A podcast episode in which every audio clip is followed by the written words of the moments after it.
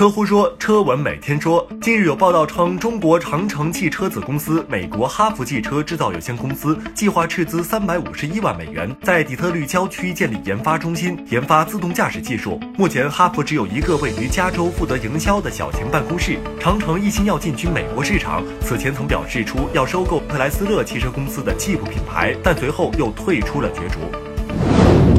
日前，滴滴出行宣布完成新一轮超四十亿美元股权融资，以进一步加大对 AI 交通技术的投入，加速推进国际化以及包括新能源汽车服务在内的创新业务。滴滴出行表示，公司将持续提速智能驾驶与智慧交通的能力建设。目前，滴滴的估值已经超过五百亿美元，成为亚洲估值最高的创业公司之一。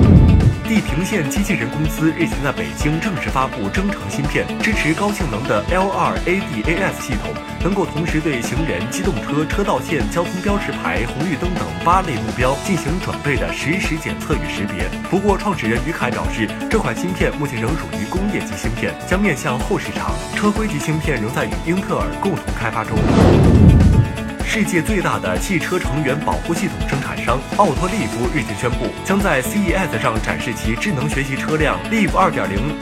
Live 2.0是车内的第五名乘客，可通过大量的传感器追踪司机或乘客的声音及手部动作，从而领悟司机及乘客的指示，实现与车内乘客或司机的交流。关注微信公众号“爱车乎”，更多新鲜有趣的新能源汽车资讯抢先放送。